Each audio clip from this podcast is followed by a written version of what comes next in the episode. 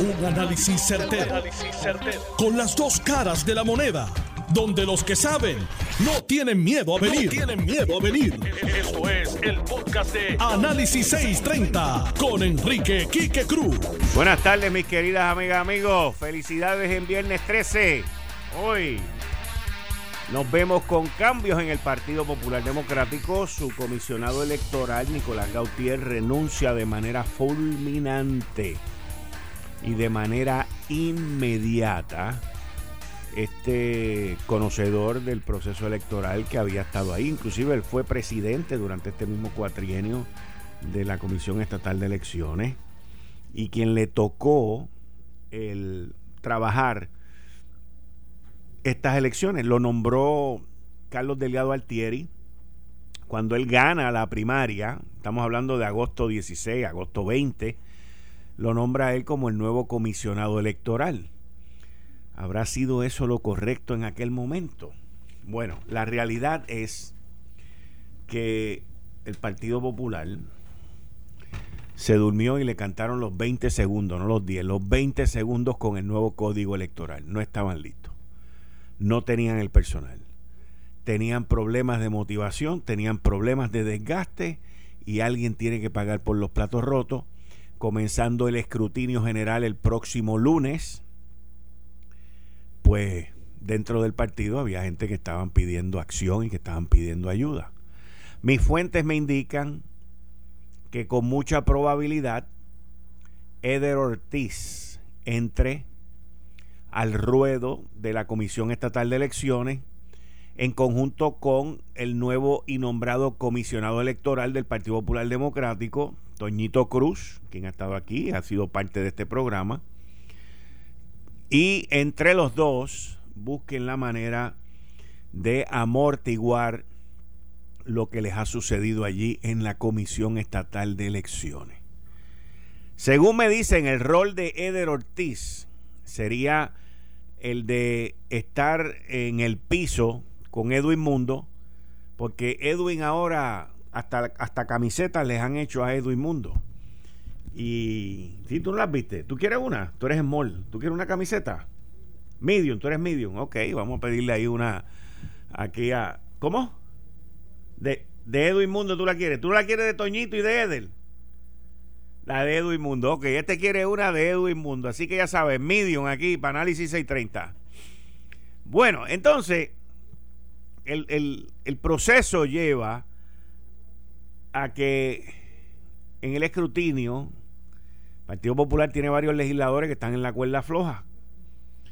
Y se buscaron a un peso pesado, como lo es Eder Ortiz, que, by the way, Eder Ortiz ha tenido situaciones de encontronazo con Edwin Mundo y, se, se, sacan chispas. Ellos se sacan chispas. Inclusive en una ocasión, Edwin Mundo y Eder Ortiz, por poco se van a las manos. Pero usted sabe que en la política todo el mundo dice, ¡Ju! y ¡Ju! hasta que sale por allá ese legislador popular y le dice al presidente, si tú das un paso más te doy una bofetada. Eso fue, eso fue hace dos días. Entonces, resulta ser que parece que Edwin y Edel, esto es hace años, se están sacando chispas. Y viene y viene Eder Ortiz y estaba diciendo que eso del voto adelantado, que eso era un fraude. Esto es desde hace tiempo. Y que si el voto adelantado es para robar las elecciones, que esto y que lo otro. Y viene, según me cuenta mi fuente, y viene Edwin Mundo y busca el récord electoral y le dice, mira, aquí tú tienes un familiar tuyo, creo que fue la mamá, aquí tú tienes un familiar tuyo que votó ausente, la comodidad desde su casa y él le dice, no, pero es que mi mamá o el familiar que fuese está enferma y ella no podía votar, esto y lo otro. Y se siguen sacando chips y después vuelven de nuevo con el revolú. Y viene Edwin y le dice, y esta foto de tu mamá o tu parienta corriendo bicicleta. Y tú no decías que estaba enferma. Y ahí es donde la cosa se puso interesante. Así que es vieja rencilla, vieja chispa. Va a estar interesantísimo ese escrutinio general entre estos dos pesos pesados. Recuerden algo, recuerden algo. El Partido Popular que sabía que le habían comido los dulces con el voto ausente y con el voto adelantado. El movimiento Victoria Ciudadana, que sabía que no iba a ganar las elecciones y concentraron todos los huevitos en la alcaldía de San Juan. Y básicamente esos dos partidos se han dedicado a quitarle la legitimidad al proceso. Está de parte del juez, presidente de la Comisión Estatal de Elecciones, Francisco Rosado Colomer, el evitar que sigan desprestigiando, derrumbando, manchando la institución. Porque de lo contrario, al final y a la postre, él es el responsable. Aquí no se le puede echar más culpa a nadie. Así que, interesantemente, vamos a ver y vamos a observar todo esto que está dilucidándose dentro del Partido Popular Democrático. Uno me decía, pero mira, esta gente no estaban hablando de que el mandato del pueblo era que querían caras nuevas y traen a Toñito Cruz. Bueno, lo que pasa es que no todas las caras nuevas que hay tienen los conocimientos y tienen la experiencia para trabajar allí en la Comisión Estatal de Elecciones. Y eso es lo que pasa en estas circunstancias. Bueno, entrando en el próximo tema, la gobernadora Wanda Vázquez emitió una nueva orden ejecutiva donde restringe la situación, la movilidad, la ocupación de los restaurantes, los gimnasios, los casinos, todo lo que tenía una restricción de 50% baja a 30%. Las horas se quedan igual, el resto de las órdenes se quedan básicamente igual, a excepción de que ahora pues hay que poner unos afiches y acaban por fin de movilizar a la Guardia Nacional para que le dé asistencia a la policía de Puerto Rico que no tiene suficiente gente, señores. Eso es así de sencillo. No tiene el personal. Noticia más grande ha sido que Henry Escalera, el comisionado de la policía, dio negativo. Mire, la policía ha fracasado. La alta jerarquía del Departamento de Seguridad Pública, la alta jerarquía de la policía de Puerto Rico han fracasado se han dedicado a meterse por allá en la montaña, en unos pueblos chiquitos, para decir, nosotros tenemos dos mil querellas, nosotros tenemos dos mil multas, nosotros tenemos esto. Sí, brother, pero es acá donde está el revolú. Se les ha ido de la mano desde el primer día, by the way. Cuando único la policía funcionó bien, y me refiero no al que está en la calle, no al que está investigando, me refiero a la alta jerarquía del Departamento de Seguridad y de la Policía de Puerto Rico. Cuando único lo hicieron bien, era cuando nos tenían acuartelados en nuestras casas siete días a la semana, escondidos hasta las siete de la noche. Fue cuando único ellos pudieron, y ellos eran los que insistían, no lo suelte, no lo suelte, no lo suelte, porque así es un mamey, así es un mamey. Y una vez la gobernadora abrió hasta las 10 de la noche, los kayaking, los asaltos, mira, los otros días, hace, creo que fue ayer, un señor tuvo un choque en la Kennedy se le volcó el carro, viene este buen samaritano, se para, lo va a ayudar y el tipo lo ayuda a salir del carro que se volcó y le roba el carro al que lo está ayudando. Eso es así, así es el Puerto Rico que estamos viviendo, desde María, by the way, y antes de María también. Entonces, el juez Gustavo Gelpi, que es el que está a cargo de la desastrosa reforma de la policía de Puerto Rico, que ahora son millones de pesos los que se están gastando ahí, y él lo apoya, él apoya eso él apoya eso. Pues el juez venía jorobando y jorobando que si la policía, que si la Guardia Nacional no puede, que si tienen que coger el entrenamiento, que si esto. Yo me imagino que los mismos que están guisando en la reforma van a guisar ahora más todavía, pero mucho más, porque le van a dar el adiestramiento a los de la Guardia Nacional, le van a hacer de los que van a estar en la calle monitoreando. La pregunta que yo tengo, el monitor de la policía que vive en California, ¿lo va a hacer electrónicamente? Lo va a hacer desde allá con un robot o él va a venir para acá a hacer esto. Le va, ¿Cuánto le va a costar este jueguito al gobierno de Puerto Rico? Eso hay que preguntarlo y se debería de hablar y se debería de discutir como se discute cualquier tema aquí. Es lo mismo que los gastos de la Junta de Supervisión Fiscal, es lo mismo que los gastos del gobierno, es lo mismo que cualquier tipo de gasto. Esta orden del juez, Gustavo Gelpi, ¿cuánto le va a costar al gobierno de Puerto Rico? Ah, yo sé lo que me van a contestar. Lo que contesta todo, todo, todo mantenido colonialista en esta isla. No te preocupes, Quique, que eso se van a pagar con el dinero del CARES Act. Yo estoy seguro que eso es lo que me van a contestar. Pero como eso no fue lo que yo pregunté, yo pregunté cuánto va a costar. Yo no pregunté quién lo va a pagar.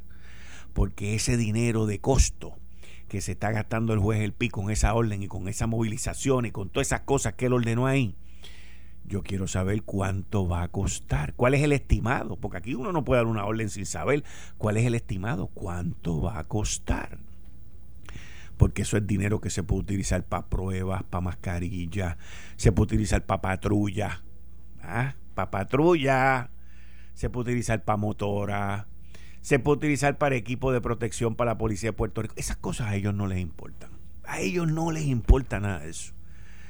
A ellos no les importa. Ahí aprobaron un bufete de abogados, no ahora, pero el juez lo aprobó y después se peleó con ellos, que cobraba más de 2 millones de pesos al año. Y después se pelearon. Y entonces, esto, eh, miren, la reforma es un desastre.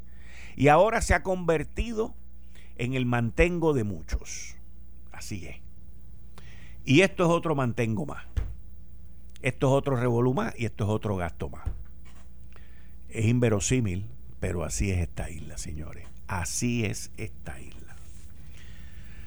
Bueno, la orden, e, volviendo a la orden ejecutiva, la orden ejecutiva pues nos pone a nosotros en una situación de... La orden ejecutiva, refraseando lo que iba a decir, lo que había pensado decir, la orden ejecutiva básicamente lo que dice a nosotros, no a la gobernadora, no a la gobernadora, a nosotros los ciudadanos, a la Policía de Puerto Rico, al Departamento de Seguridad Pública, que es un enredo, nos dice a esas tres áreas, la gobernadora nos dijo hoy, fracasaron.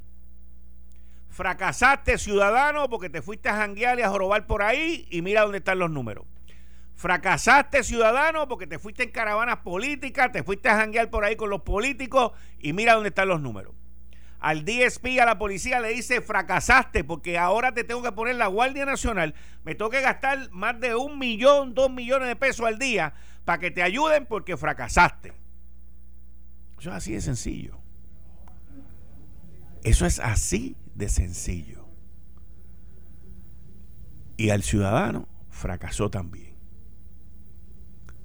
Porque si nos dan más restricciones, como lo que acaban de decir ahora, ¿quién es el que sale chavao? El pequeño comerciante.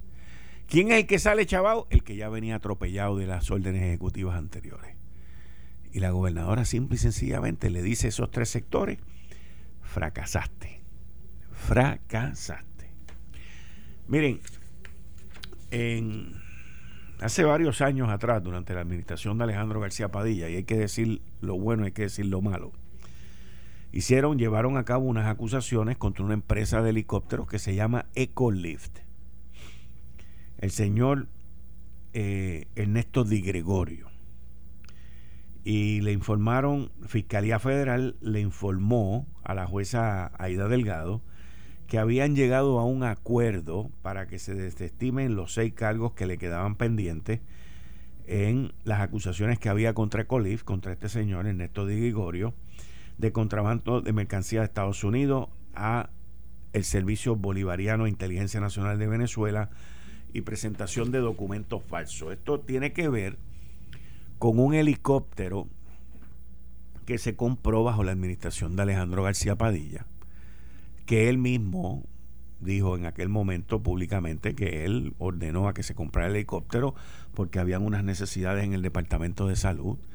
Los fondos, creo que fueron más de 6 millones y medio, 8 millones de dólares que se utilizaron. Y el helicóptero, según lo que me dijeron esta misma semana, el helicóptero sigue parqueado, no se ha utilizado y creo que se lo van a dar a una agencia gubernamental.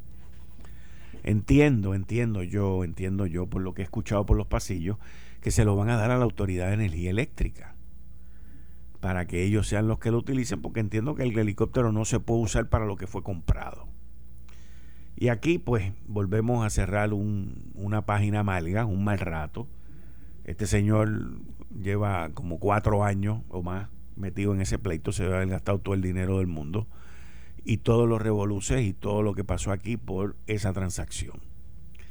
Así que hoy termina, hoy él sale de esto y que continúe cada cual su camino, porque no queda de otra.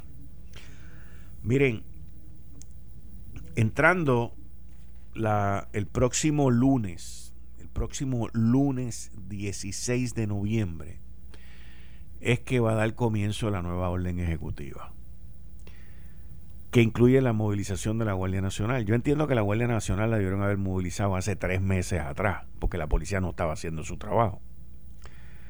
Por eso es que digo que la policía y el, el Departamento de Seguridad fracasaron. Y esa orden eh, comienza, como les acabo de decir, el próximo lunes. Tenemos el día de hoy, tenemos el sábado y tenemos el domingo. No se vuelvan loquitos ni loquitas por ahí, por favor. No traten de, como si se fuera a hundir el Titanic o acabar el mundo. De alguna manera, nosotros mismos tenemos que conseguirle una solución a esto. Y es utilizando la mascarilla, lavándonos las manos, evitando las congregaciones y estando, eh, no minimizando, evitando el contagio. La calle está malísima. Las conglomeraciones y los contagios están peor todavía. Y ya que algunas instituciones gubernamentales fallan, pues nosotros no podemos fallar.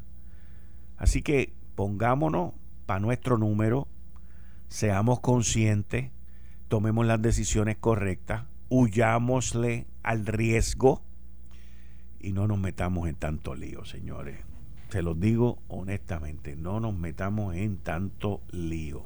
Eh, estás escuchando el podcast de Noti1. Análisis 630 con Enrique Quique Cruz.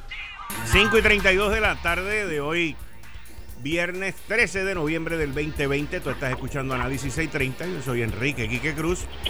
Y estoy aquí de lunes a viernes de 5 a 7, como todos los viernes a las 5 y 30, con Gary Rodríguez. ¿Cómo estás, Gary? Buenas tardes, Quique, a ti, a toda tu audiencia y a muy especial a toda la gente que está este viernes 13, eh, que posiblemente están como yo en el tapón. No me digas, hoy hay tapón. Tapón aquí en el expreso, no sé qué está pasando. Ah, rayo. Interesante. La gente está en la calle, Quique Cruz. Sí. Wow. Así que. Bueno, Gary, ¿cómo tú ves ese cambio abrupto que acaba de ocurrir hoy en la Comisión Estatal de Elecciones en el Partido Popular, luego de, de la guerra que hubo entre el bando de Jesús Manuel Ortiz y Tito Hernández? Bueno, yo creo que la, el cambio que está teniendo Nicolás Gautier, que la sacó la salida de Nicolás Gautier dentro del Partido Popular, es simple y sencillamente aquí que Nicolás no tenía control o no tenía eh, ese rapport con sus funcionarios de colegio, con la gente que tiene que estar allí representando al partido, eh, de su formación militar, la información que nosotros tenemos es que eh, no es no es alguien muy llevadero con los funcionarios de colegio que están allí de voluntarios, que prácticamente tienen que pasar horas allí y pues eh, el desánimo dentro del Partido Popular, dentro del equipo electoral del Partido Popular se venía eh, se venía viendo desde cuando no tenían los funcionarios suficientes antes de las elecciones para comenzar a llevar a cabo las rutas del voto adelantado. Así que yo creo que esta fue la, la, eh, la decisión final que tomó eh, el presidente del partido, Charlie Delgado, y la renuncia que ha tenido, que no tenía ningún tipo de química con su equipo de funcionarios de colegio. Entra Toñito Cruz, una persona que conoce posiblemente igual eh, de lo que conoce el sistema electoral Nicolás Gautier, pero es alguien que tiene buena química con el equipo electoral, que son casi siempre los mismos elección tras elección, que son los duchos en la materia electoral, que están allí en el escrutinio velando eh, que conocen los reglamentos electorales y que son la gente que al final del camino son los que cuentan los votos y hacen valer la democracia. Para mí es un asunto de, de, química y desánimo que tenía el equipo electoral del Partido Popular que se venía viendo con aquella famosa grabación que él dijo que aquí el que se muera lo enterramos, pero tenemos que seguir para adelante y el que se atreva a llevarle queja a Charlie Delgado al Thierry de mí, yo le voy a tumbar la cabeza. Esos, esas declaraciones cayeron mal dentro de eh, eh, los soldados del Partido Popular Y hoy pues ya eh, se cansaron de tener un equipo electoral desanimado, desmotivado y que no siente ningún tipo de motivación por sacar la cara por su partido, por su comisionado electoral, entrando en un escrutinio general en donde hay cerca de cuatro a cinco escaños en juego. Escaño que esté por debajo de los 300 votos es un escaño que es un toss-up si, cuando entre ahora el voto adelantado que comenzó el escrutinio hoy. Así que lo que están buscando es animar eh, esas huestes porque si no tienen los votos, los funcionarios necesarios para que eh, el el escrutinio general se dé de la manera que sea, pueden perder unos escaños y entonces eso le trae otros problemas al Partido Popular porque entonces no tendría la mayoría absoluta en la Cámara de Representantes, bajaría de 26 a 25 a 24 votos y pues ahí tiene que negociar y de la misma manera que Tatito Hernández tendría que negociar, pues Jesús Manuel puede también negociar y el floor, los 51 representantes son los que van a decidir quién es el que preside el cuerpo legislativo y esas negociaciones van a estar sumamente interesantes si eso se da y los populares no, no logran conservar esos 26 votos que tienen. Ayer tú y yo estábamos hablando de esa misma situación de qué pasaba si alguno se colgaba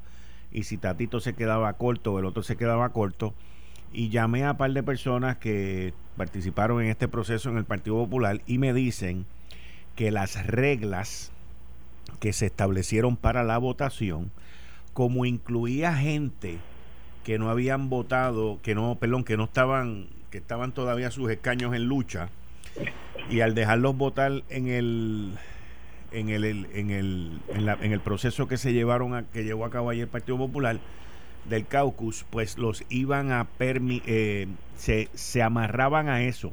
O sea, que si Luis Raúl se colgaba, que era de Jesús Manuel y Jesús Manuel ganaba, eso no importaba. Lo que contaba era lo que ocurrió allí hace dos noches.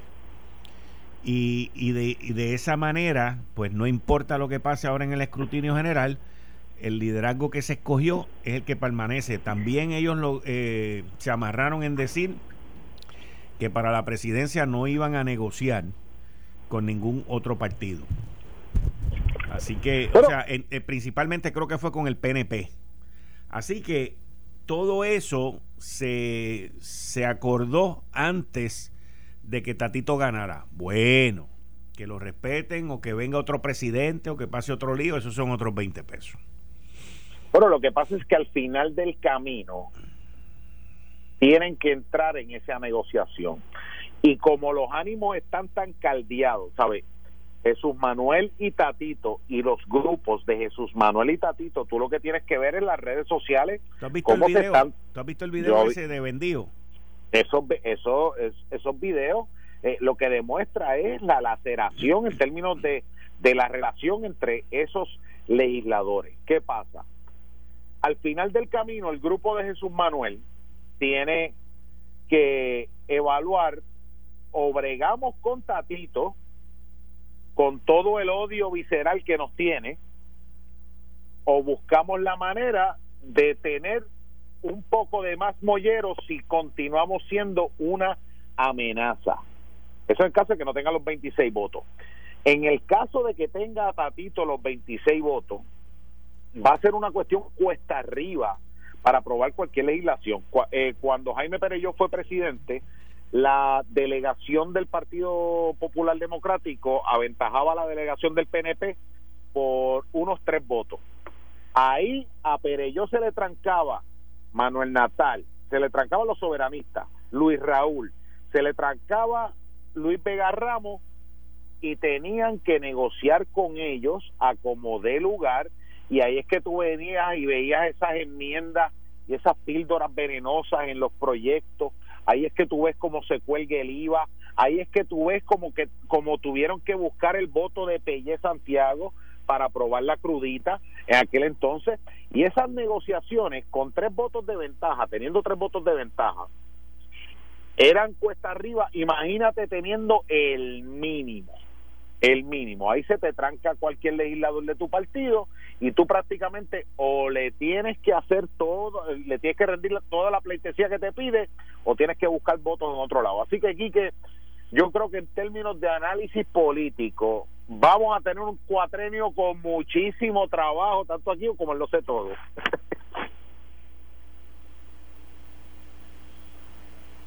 Porque la cosa va a estar bien, pero que bien cargada en términos de, de, la situación política y, y cómo es que se va a estar eh, presentando todo. Pedro Pierluisi presentará algo, este eh, la Cámara a lo mejor no se lo aprueba, van a tener que llegar a esa negociación continua todo el tiempo.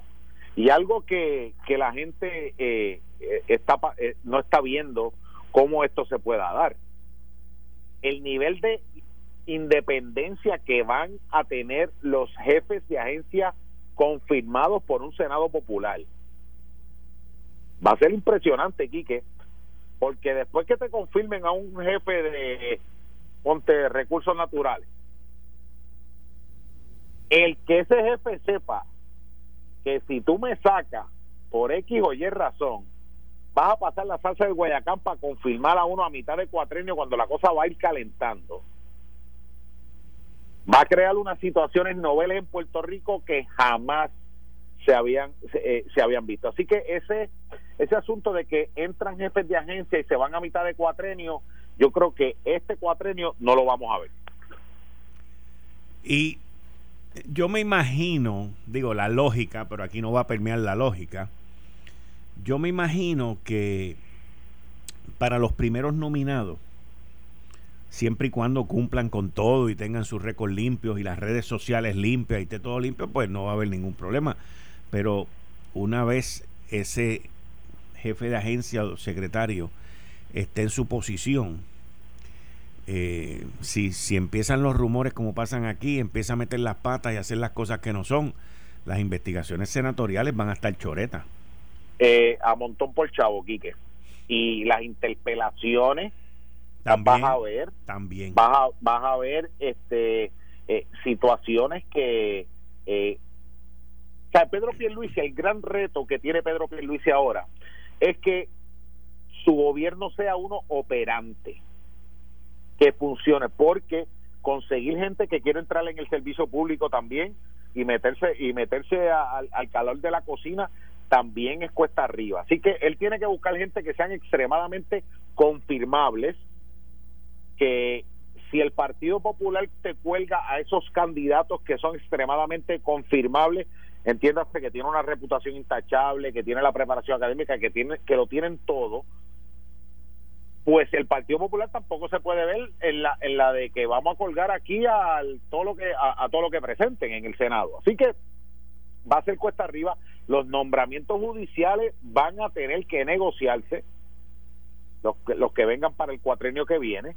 Así que esto va a ser algo interesantísimo, Quique, cómo se va a dar toda esta dinámica, eh, porque el jefe de agencia y, parte de la resistencia que yo he escuchado que han tenido es que la gente eh, la gente que puede cualificar para, para ser jefe de agencia está diciendo, mano, pero es que yo me meto allí y a la primera y a la primera soltar me van a meter una investigación, me van a interpelar y esto va a ser a palo limpio los cuatro años. Y yo creo que eh, si Pedro Pierluisi lo juega bien, este tiene que tener gente con apertura y aquel jefe de agencia que venga eh, con esas eh, actitudes tradicionales, que después que es confirmado, no le contesta el teléfono a los legisladores, no atiende los problemas que traen cada uno de los senadores o representantes, la va a pasar mal en el cuatrenio y va a tener este muchos tropiezos porque eh, va a tener muchos enemigos allí que son enemigos ya naturales y si le echa un poco de benzina a esa candela pues va a tener muchísimos más problemas eso también está la parte de que aquí va a haber mucho dinero y se va a repartir mucho dinero. El Departamento de Educación tiene que nombrar un síndico, by the way, que todavía no lo ha nombrado y hay un montón de dinero parado ahí. El secretario hoy de Educación, Eligio Hernández, se va el diciembre 31 y todavía no se ha nombrado ese síndico, que eso es otra parte más que está ahí en negociación y que no está acordada, que también priva. Los maestros no quieren volver al salón de clase con estas situaciones. Y hemos visto que en otros países alrededor del mundo, si tú lo haces con un buen protocolo, unos buenos controles, donde los niños estén separados, tengan sus mascarillas y esté todo bien, y también buscando el que los maestros tampoco se contagien. Pero no podemos, o sea, aquí hay niños que dentro de dos o tres semanas van a estar ya un año sin ir al salón de clase. Y, hay una y hay unas situaciones que yo que yo creo que tanto eh, el, el gobierno de Pedro Pierluisi como la legislatura del Partido Popular tiene que decir, mira, hay cosas en las que nosotros tenemos que eh, buscar que las cosas fluyan. ¿Sabe? El, el Departamento de Educación es uno de los es una de las confirmaciones más controversiales que se da tú teniendo todo el poder. Eh, eh, vimos el, caso de Julia Keller y, lo, y, y, y, todos los cuestionamientos que se le hace a un secretario de Educación en tiempos normales. En tiempos que no son normales, como este de un gobierno compartido, yo creo que tienen que identificar, mira, este aquí nosotros tenemos que poner las cosas sobre la mesa. El asunto de la educación de Puerto Rico tiene que se le tiene que dar continuidad.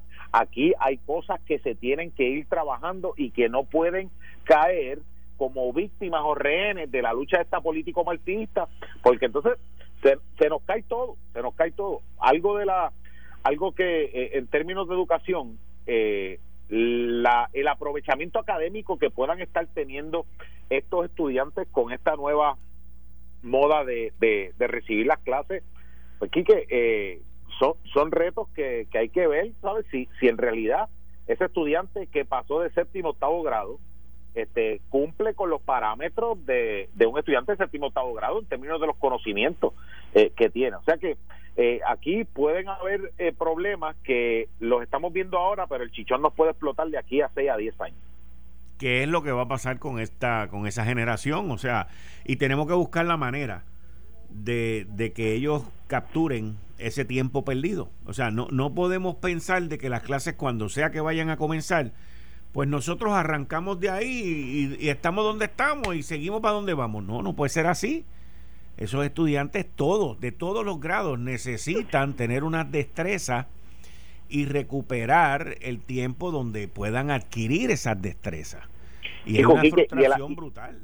Y el asunto de, de la interacción social que se tiene que dar entre los niños, este e, e, esa, esas herramientas sociales que te da el tú estar con tus compañeros de clase, ir al recreo, jugar, todo ese tipo de cosas. Y estamos viviendo en una época donde hay veces que tú vas a un restaurante y tú ves que la mesa completa, los nenes están pegados al celular, al teléfono, al celular. Entonces ahora, y esos son niños que estaban de, de 8 a, a 3 de la tarde metidos en una escuela interactuando con otros niños. Ahora tenemos ya unos que van para un año pegados al frente de una computadora y eso y yo creo que esos son los asuntos que hay que identificar y hay que ponerlo fuera de la, de la cuestión política porque eh, estamos hablando de un daño que se le puede hacer a futuras generaciones si nosotros no atendemos esto de la manera correcta y de la manera en que todo el mundo pueda tratar de volver a la normalidad, mano, porque cada vez que tratamos de volver a la normalidad se disparan los números del COVID y tienen que volver las restricciones. Y es que nosotros tenemos ya que entender de una vez y por todas que esto está aquí para quedarse y que vamos a estar uno a dos años en este tajo bregando con el sanitizer, bregando con la mascarilla, bregando con el distanciamiento social, con el trabajo virtual, con las clases virtuales y, y pues dentro de esa nueva realidad, nada va a volver a ser igual. Los entierros, los cumpleaños, los velorios, el asunto del jangueo, nada va a poder ser igual. Así que eh, tenemos que poner todo en perspectiva para ver cómo nosotros vamos a poder bregar con esta nueva realidad y esos asuntos que tengan que ver con eso, sacarlos de, de, de, de la tiradera política, mano, porque si no, se nos, se nos cae lo poquito que queda. Puerto Rico tiene ahora grandes oportunidades, hay muchos proyectos de, eh, de FEMA que ya están prácticamente aprobados, que van a empezar a correr. Aquí los presupuestos son los de la Junta, los, que, los presupuestos que se van a aprobar. Sea que la legislatura eh, tiene que buscar la manera de no ser un, eh, que no se le identifique como una piedra en el camino y que sea un facilitador de que las cosas se den.